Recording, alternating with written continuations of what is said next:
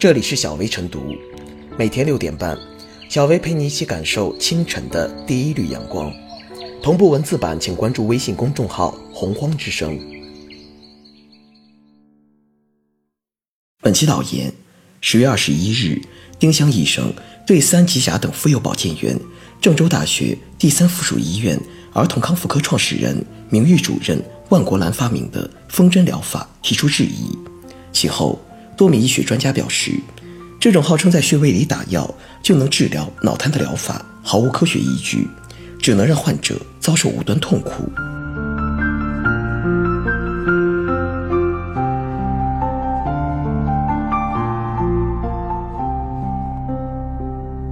风针治脑瘫，不能让患儿充当小白鼠。风针疗法按理说是一个非常专业的医疗问题，但尽管如此，我们普通人。未必一点不可以讨论。对任何问题的分析，除了专业知识、科学理论之外，其中还有朴素的逻辑问题。脑瘫之所以被认为是无法治愈的疾病，是因为现代医学理论认为脑细胞的死亡是不可逆的。那么，要改变脑瘫不可治愈的命题，就必须推翻脑细胞死亡不可逆这一理论。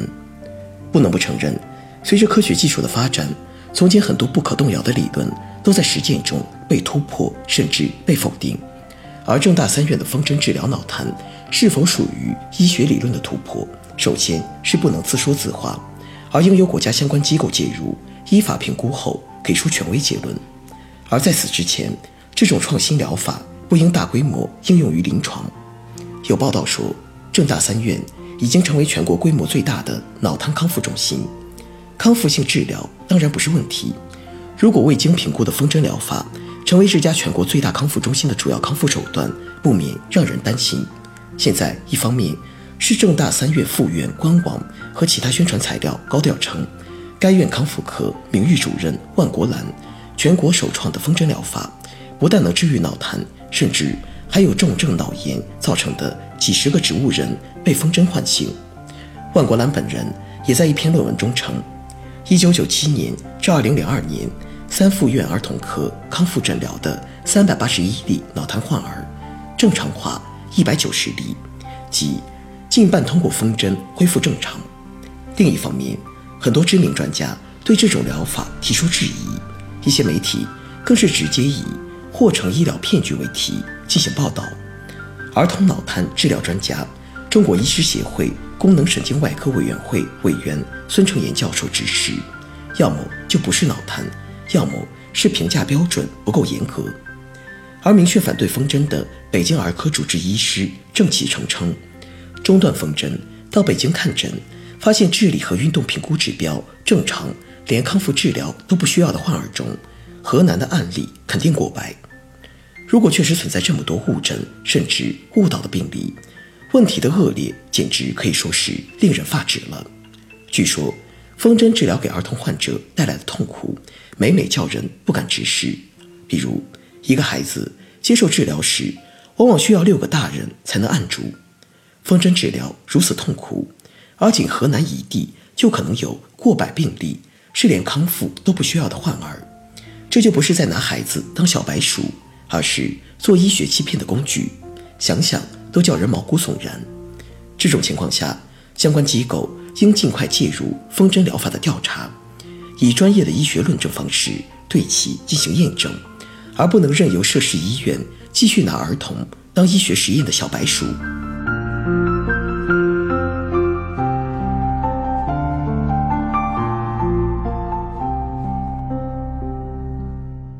风针疗法经得起检验吗？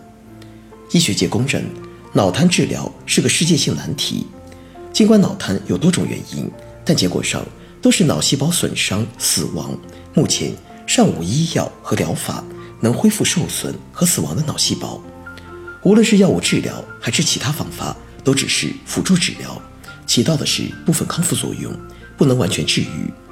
所谓风针疗法，是以针灸经络为基础的中西医结合疗法。根据医院方面的宣传，一九九七年至二零零二年。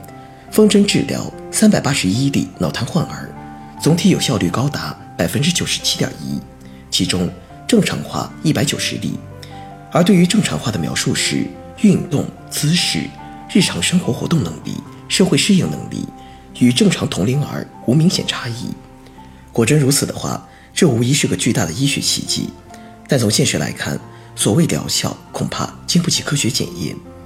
与强调经验的传统医学有别，现代医学的理念是循证医学。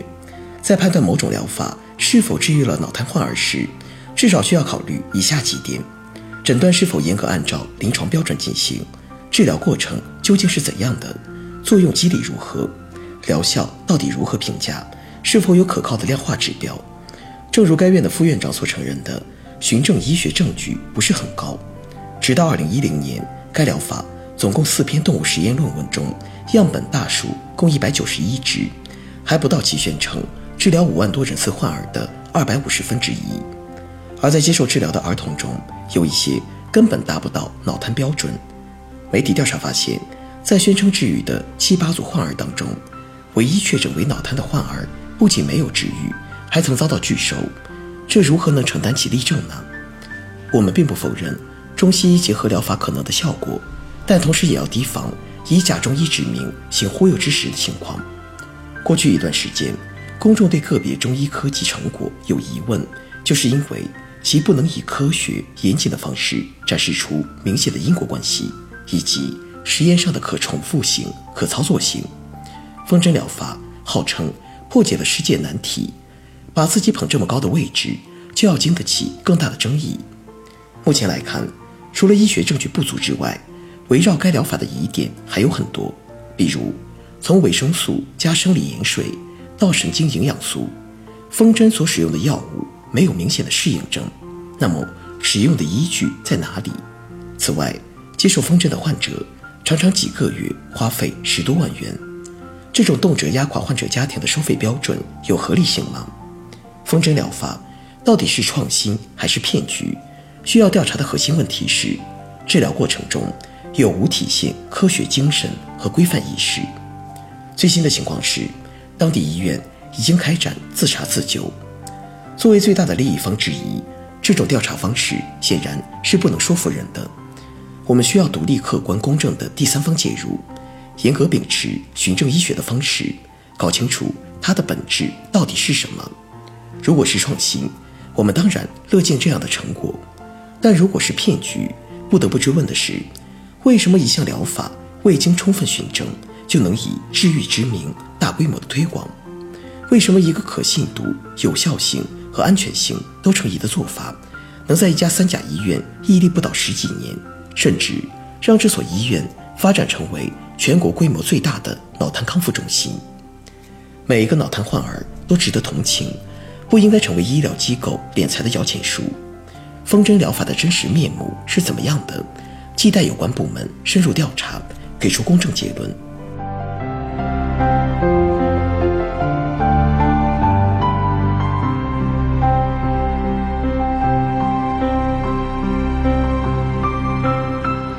最后是小薇复言，风筝疗法在被推上了舆论的风口浪尖后，遭遇了许多业内专家的质疑。